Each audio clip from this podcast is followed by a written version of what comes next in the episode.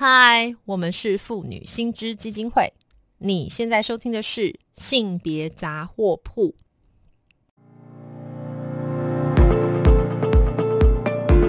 从新闻看性别。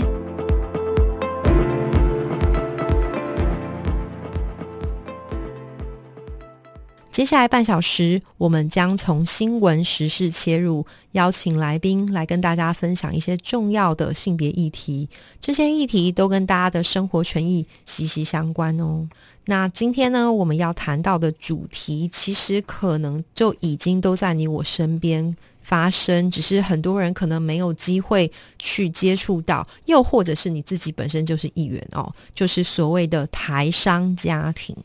那台商家庭，顾名思义，就是说有一批人他到呃其他地方，尤其是中国大陆去。做就是呃工作啦，或者说去经商等等。那可是，一旦有这样子的安排的时候，它一定必然会牵动到整个家庭关系跟亲子议题当中的一些转换。那关于这个议题呢，我们今天非常荣幸可以邀请到国立清华大学社会学研究所的副教授沈秀华沈教授来到现场。那他因为过去曾经就这样子的议题，尤其是跨国的。这样子的家庭的社会现象有非常多的研究，所以今天非常荣幸能够邀请他来到现场。Hello，秀华好。Hello，文威好。嗯，大家好。秀华，就是我今天要称你秀华，是因为其实应该要。比较礼貌的称你为沈教授，但请容我喊你秀华。那我因为我想这样说的原因是，可能听众朋友我要顺便介绍，秀华当然也是我们妇女薪资基金会的伙伴，她是我们目前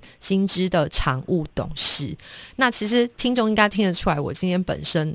嗯，就很像我今天非常的兴奋哦，我的声音就非常像是一个小粉丝一样，因为可能听众没有机会接触到秀华老师的呃一些讲座，或者是说他自己的一些研究，我自己是每一次都收获良多。那今天就是想要邀请秀华来，就是谈一下，嗯，主要是因为最近《天下》杂志有一篇报道，它特别这个标题叫“留守家庭的美丽与哀愁”，那这样子。的词汇大概就是在讲，就是到中国大陆或者是去东南亚创业工作的台商台干。那他们把家庭留下来，所以叫留守家庭嘛，哈。那据说根据那个报道，里面已经超过百万户了，哈。那显然它是占有相当的比例。那所以今天其实想要问一下秀华，就是说，当台湾出现这么多这种跨国工作的家庭形态的时候，我们去看待这样的形态，哎，有什么事情我们可以去注意？包括比方他的哎性别意涵啊、家庭关系啊，或是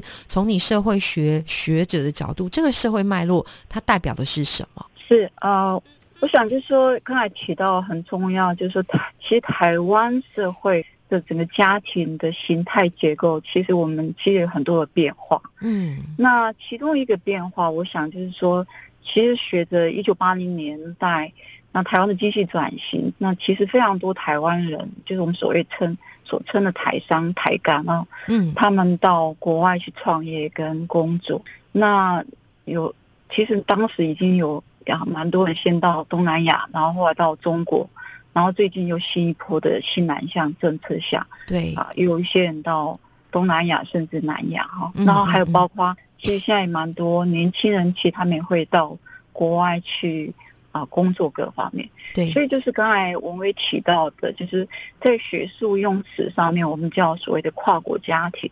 那如果你用一般白话讲，就是一种啊长距离，但是这种长距离的家庭是不只是在比如说一个国内，而是在一个跨国的的这种状况下，就是说，比如说台湾这些大部分到啊这些出去外面工作的大多数，尤其台上台干，大部分都是男性。嗯，那他们的家庭的安排里面，有一部分当然就是全家会核心家庭全家会一起过去。对，但其实很大一部分其实是。啊，男人出去外面创业工作，嗯，那他的老婆就他没有结婚的，他的老婆跟小孩就会留在台湾，那就是所谓的跨国家庭，那也是一个长距离家庭。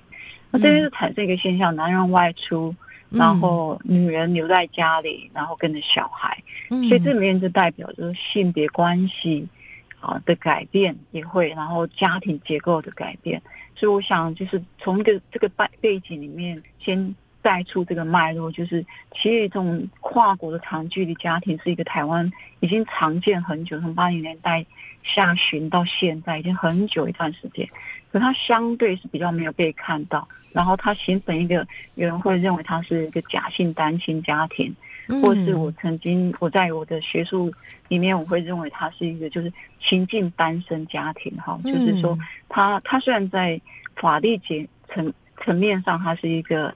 有婚姻状态的，对。可事实上，他们长期是一个分开的，因为他们这些男台商台干大概都是啊两三个月才回来，待一个礼拜到十天。嗯，所以他是一个长期分开的状况。那很多小孩子很小的时候，他的父亲可能就不在家。是是，呃，我待会想要再回过头来去问一下关于秀华，因为你刚刚也提到，这这跟你的研究哈非常相关，而且你给了一个很有趣的词，诶，叫做情境单身。那只是我在这边可能也先补充给呃听众朋友一些相关的数据。那呃，关于刚刚提到这篇报道哈，天下杂志这篇报道叫做《留守家庭的美丽与哀愁》。那我想秀华的研究，我们待会再去谈，因为他有做了非常多田野。的访谈哈，里面有非常多精彩的故事，然后以及它的意涵。那可是我在这边要先补充一下这个相关的数据哦。这个报道里面有指出，如同刚刚秀华提到，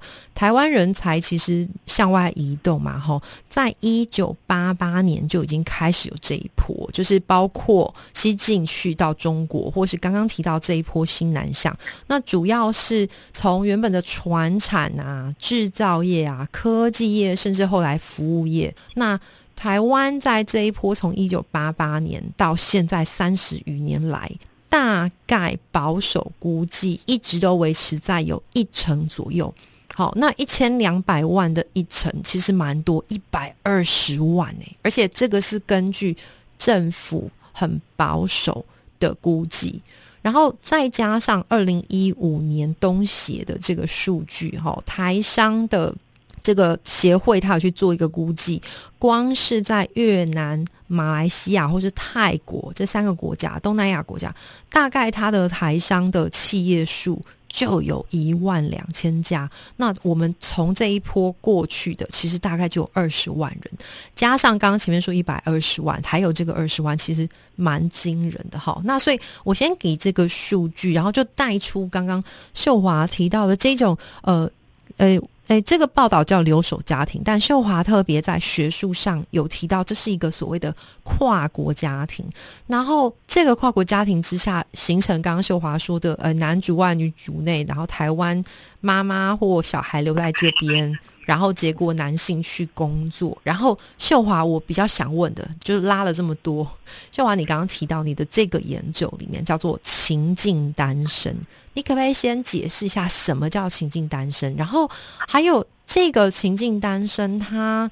在对女性处遇当中，这样子会不会有不同的角度的解读？那尤其是你的这个田野调查哈，里面一定有很多故事，可不可以请你就是一方面是理论性的，二方面是跟我们的听众分享一下你田野调查里面非常动人的故事呢？是的，呃，我用情境单身的意涵是这样，就是说在法律上其实是还在婚姻内的，嗯嗯嗯，但是事实上他们的日常生活其实是一个像单身。那所以像单身这个其实也有性别的差异性。哦，所以这个情境单身在我的我的会议中讲说它是一个性别化哈，就是有差别。那比如说啊，女性而言，她的情境单身是当这些台商台干台湾男人到外面工作，那她自己在家，所以她就会变成一个，所以有些台湾人会称她什么假性单亲哈。对。啊，我类似这样有，那我的意思说，他的情境单身，是说他事实上在婚姻，可是他事实上他变成了一个在家庭结构里面，他就变成一个情境性的单亲家庭，因为他这些女性就会变成主要负责啊家庭。他们很多人其实是我的访谈里面，其实我这研究大概也就一九九二年，然后一直进行到两千多年，因为我做蛮多年的追踪研究。哇，那他们就变成说他。就变成是小孩家庭的主要照顾者，可其实很多人自己也有工作哈。嗯嗯。那他今天单身就变成他一部分，他还要继续做很，就他是一个工，就是在家庭的结构照顾上，好像是一个单亲家庭。是。那另外一部分就是说，这个情境单身对男性又是不同的意涵。嗯，就是说他们到中国以后，因为距离的关系，嗯，然后还有我觉得是藏起来的性别，台湾的性别结构里面，男性对那种家务劳动还有照顾这一块相对的疏离哈。那尤其年纪比较大的那一代，那那几代台湾男人，嗯，那他们到中国这种长距离下，他就不可能去做日常。平如果你在家里，如果你住在同一个屋檐下，你还会做一些工作哈，对，分担，所以一起做一些事。可是那种距离就让他完全就是，你看到这些外出他男，基本上在我们讲的这种日常的啊夫妻关系，或是那种啊家庭关系里面的照顾工作、家务劳动，他基本上就不会做到这个。是，所以平静单身对男人而言，我觉得我的意思是，他的差别就是说，他就会变成他这一块，他就好像到那就单身，他这一块他虽然婚姻中，可是他不需要去介入劳务。这部分，然后另外就是说，啊，这些男人，尤其以前然后比较早几代的台商台干，嗯，他们在当时台湾经济跟相对中国的经济能力下，那他们也有的不少人也会在那边发展其他的亲密关系，所以他虽然在婚姻中，他一方面也不不一定要不需要负担。婚姻关系里面的家务啊，照顾工作，对。然后在性忠诚里面，因为台湾尤其比较年纪比较大的，他现在五六十岁以上这一代那几代人，那男人有外面呢就睁一只眼，嗯，我们社会对上对多少睁一只眼闭一只眼，对。所以他们的情侣单身某种程度又享有一种啊性上面的某种自由度，尤其他在国外啊，他没有台他在台湾国内的这种。多少社会压力，你还还回家干嘛？对，所以这种就是我讲的情境单身的意涵，在这个部分，就是它其实是有性别的。然后在这种状况下，你就会如果从家庭的结构来看，性别结构来看，你就会看到，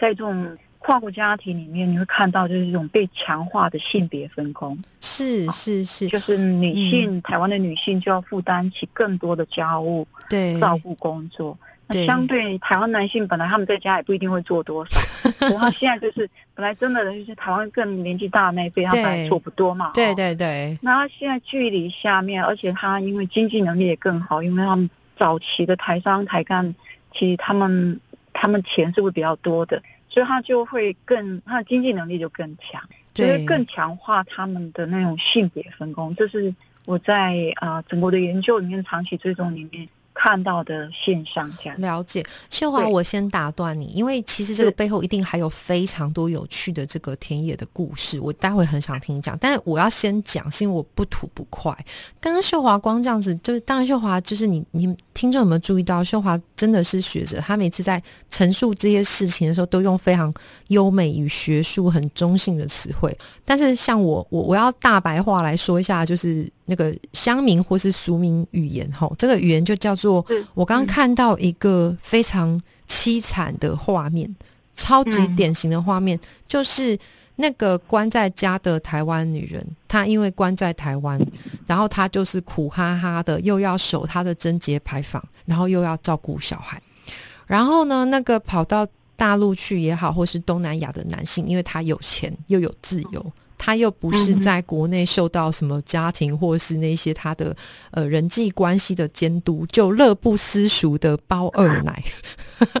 我不知道我这个图像是不是合理，这样听起来有点厌男啦。哈。就是当然，我我我相信待会可以来问一问秀华怎么去看这个图像。但是哎，就是我不知道我这个我这个认识贴合，就是你所接触到的这个状况吗？所以我想的大概就是说，对了，他我觉得有一部分抓到，他确实抓到某种样貌，就是说，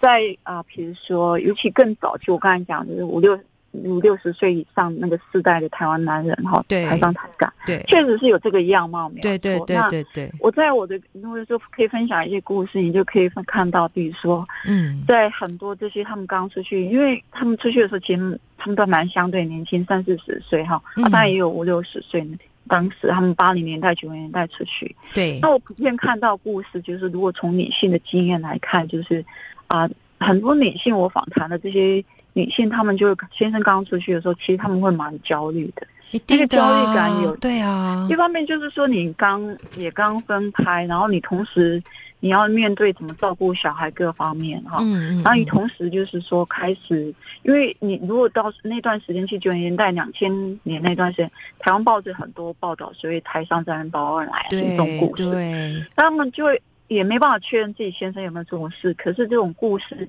就是会在台湾的媒体，所以我的研受访者他们常跟我讲，是说他们常被如果他他们就是他们亲友知道他先到中国东亚工作，他们就会问说你怎么会让他去？对，你怎么敢让他去？我要来模仿，不行，让我模仿一下。哦，是是的机会，你哪敢好去啦？你唔知咋？大陆的查某有厉害，有哇厉害。就是类似会，哎呀，一攻击种哎，然后其实对他们也很困扰，他一又又没有办法确认嘛，哈。对。但是他确实也不知，就是这种话很多。对。我的研究来这有来这里有跨境这一项，像这种女女人在第一个初步的阶段，她其实会前面好几年，他们会一直处于一种很。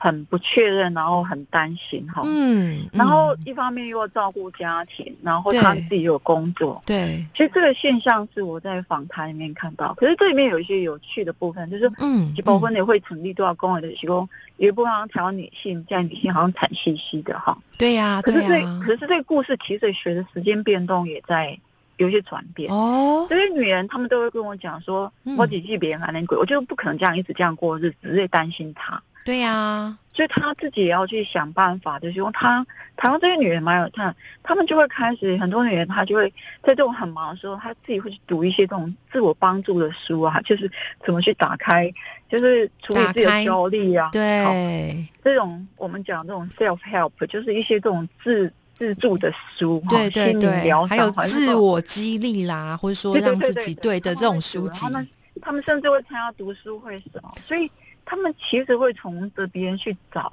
想办法让自己稳下来。所以一方面他也担心，可是他也觉得他不能一直让一个男人牵动他的生活。是，所以我看到故事里面的形容，一方面这些女性，她们不断啊，就是她要去，她也同时有焦虑，可是那个焦虑的过程，她开始要去找找自己有从。稳定性哈，嗯嗯嗯，所以这个过程里面，那个故事就转折的时候，你会看到这些女性慢慢去发展出她自己在台湾的生活。比如说，他们我很多访谈里面，他们的亲子关系，就她这些女女性，她会母子关系会非常亲亲。了解了解了解，因为她等于也有更多时间放在这个小孩的身上。对对对，她的亲密感很部分原来人哦，所以夫妻的亲密感，他会从孩子这边得到。嗯，然后另外就是说，她也尤其如果孩子慢慢大，这些台湾女人就会用很多的她的朋友关系啊，哈，嗯，所以她有时候下午茶什么啊，各式各样的自宫，嗯，所以我看到就是说这些台湾女性，你会看到她刚开始有一段一段相当长时间确实没有错，就是很受这个男人在那边的状况，然后他自己要独立照顾小孩的困扰。嗯，而且真的很辛苦。其实我里面有很多故事，他们对，他就会觉得说，我就是意识到我自己就是一个单亲，好爱照顾小孩子各方面这样。嗯，可是他也会慢慢去自己觉得我自己要独立，经济上面啊，对对，还有我的生活重心，对，所以你会看到他跟他的小孩，跟他的朋友，嗯，好，然后。因为男人不在，也代表说原来可能我们那种家庭是比较父权家庭，有时候男人不在，他就可以跟夫家的关系比较疏离，可以远一点，对不对？我不用每次都就是什么都要就是照三餐，比方跟婆婆在一起这样。对，所以他其实自主性相对有比较高。那另外就说，因为这些台商台干他们。有些公司台资公司是钱的方式直接汇到台湾，原来他们这些人的户口 是，所以它经济的安定、稳定性其实相对高的。懂意思？就在有经济的一种稳定性，他们慢慢其实又会找出。就我意思是说，我看到这些女人，她们后来就发展出她自己的社交圈，然后她们的亲亲子圈。所以那个访谈蛮有趣，就是说，我后来看到故事是说。那个女的，这些女性这个过程蛮辛苦的一些过程，嗯，可是她后来会去找到她自己的一些独立性，嗯，然后她有她的姐妹淘，然后但是他们后来我去做一些研究的时候，他们又开始担心她先生要回来，对，对，这是有趣的。说她先早早期他先去的时候，她会觉得男人离开她很难过哈，对。然后可是过的，因为我访谈很多人是去了一二十年，哈，嗯，他后来说这些男的五六十岁、六七十、六五六十岁要回来，他又担心这个男的要回来，哎，那很烦呢。我这辈子都自己过啊，忽然有一个家伙要回来了，对，真的，因为哈，我就有故事，就是访谈故事，是讲那太太跟我有个访谈的阿公他一共一起盖也上，他送他先生去机场，哈。然后他送到机场的路上，他整个人就开始放松，就松了一口气，对不对？啊，对对对，终于走了。对对对，因为他先回来说，他还是要管他吃的，好，就他们生活的习惯，比如说一，老实讲，台湾年纪比较大的男人都不会自己照顾自己，对对对。但你回来那一个礼拜十天，这个太太还要考虑他喜欢吃什么。嗯，然后我们一般台湾民间都以为说，社会上都以为女人喜欢怎么样。可是我访谈故事，那我们洗的洗，他们都跟我讲说，这些男的回来的第二怎么样？有东西因在念，这马不好，黑马不好，关当关塞的。洗洗洗洗的时候，他们本来原来有他自己家里的一套，他跟他小孩的生活方式，对，全部被打乱。对，然后他会对家里应该要怎么样？怎么样？然后吃什么？干嘛？他有意见。对对，然后看这个也不惯，看那个也不惯，就一直念这样。对对对，所以他反而对他是他们原来的生活会造成一些困扰。嗯，那所以反而这些男的离开，就是其实也是个复杂的心情啊。哈，就是说他有时候又我一些访谈一些小孩，他也会期待父亲爸爸回来。可是他回来之后，我就有小孩子跟我说，他们不在的时候，你会希望他回来啊；他在的时候，他回来，你会希望赶他走。嗯，这这就是距离，就是说您在没有长期没有相处、没有一个就是互相互动的关系下，它本来就很困难，对不对？对，所以这里面就是我刚才如果从女性的故事来看，就是说这种情境单身单亲下，你看到这些台湾女人，我们看这种跨国家庭是台湾女人撑起很大的家庭的维持跟照顾日常。嗯，那但是这个里面故事里面还有一部分的故事，就是这个部分的话，还有一部分就是这些女人其实也找到，其实男人不在，她也可以不用就不用管他们。对对。然后我刚才讲，她跟夫家的相对疏离，所以她也有相对自由一些。对对对对。嗯。所以反而问题就是，当这些男的要回来以后，对他是一个很开始很大的困扰。变成负担的时候，他们就开始行宫。想到那个男的回来，我到底要怎么安排住的问题什么的。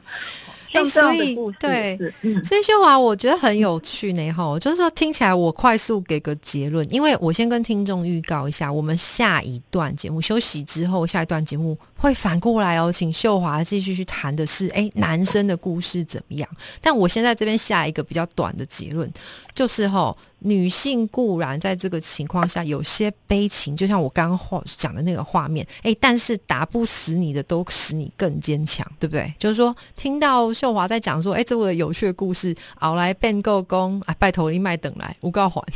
然后在这个过程，他有一些自由度，这个是一个还蛮蛮愉快的故事，对不对？但但是这个愉快故事，我觉得那回来又复杂，又不一定是愉快。对对对，我觉得意思是说。我们那个父权家庭，这个男的回来以后，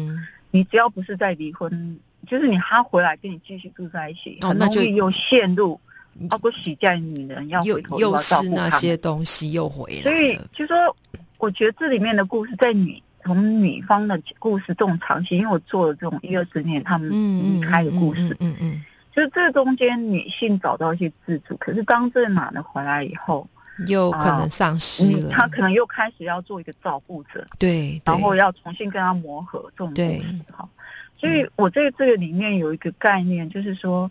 这里面有一部分呢，我有一个概念叫距呃距离红利的概念哦。距离红利的概念，我们留一点很精彩的东西，我先保留哦。距离红利这个观念，我们待会在下一段节目，我们就从这边开始，然后再请你来谈一下男性的部分，好不好？那呃，对，那呃，听众朋友先先就是待会，请期待我们下一波关于这个台商的家庭的男性故事。然后在这边还是要宣传一下，如果各位听众对于我们这些性别议题有兴趣的话。可以到我们妇女新知基金会的脸书粉专按赞追踪，或是发了我们的 IG 网站。当然，我们更欢迎捐款支持妇女新知，继续争取性别权益哦。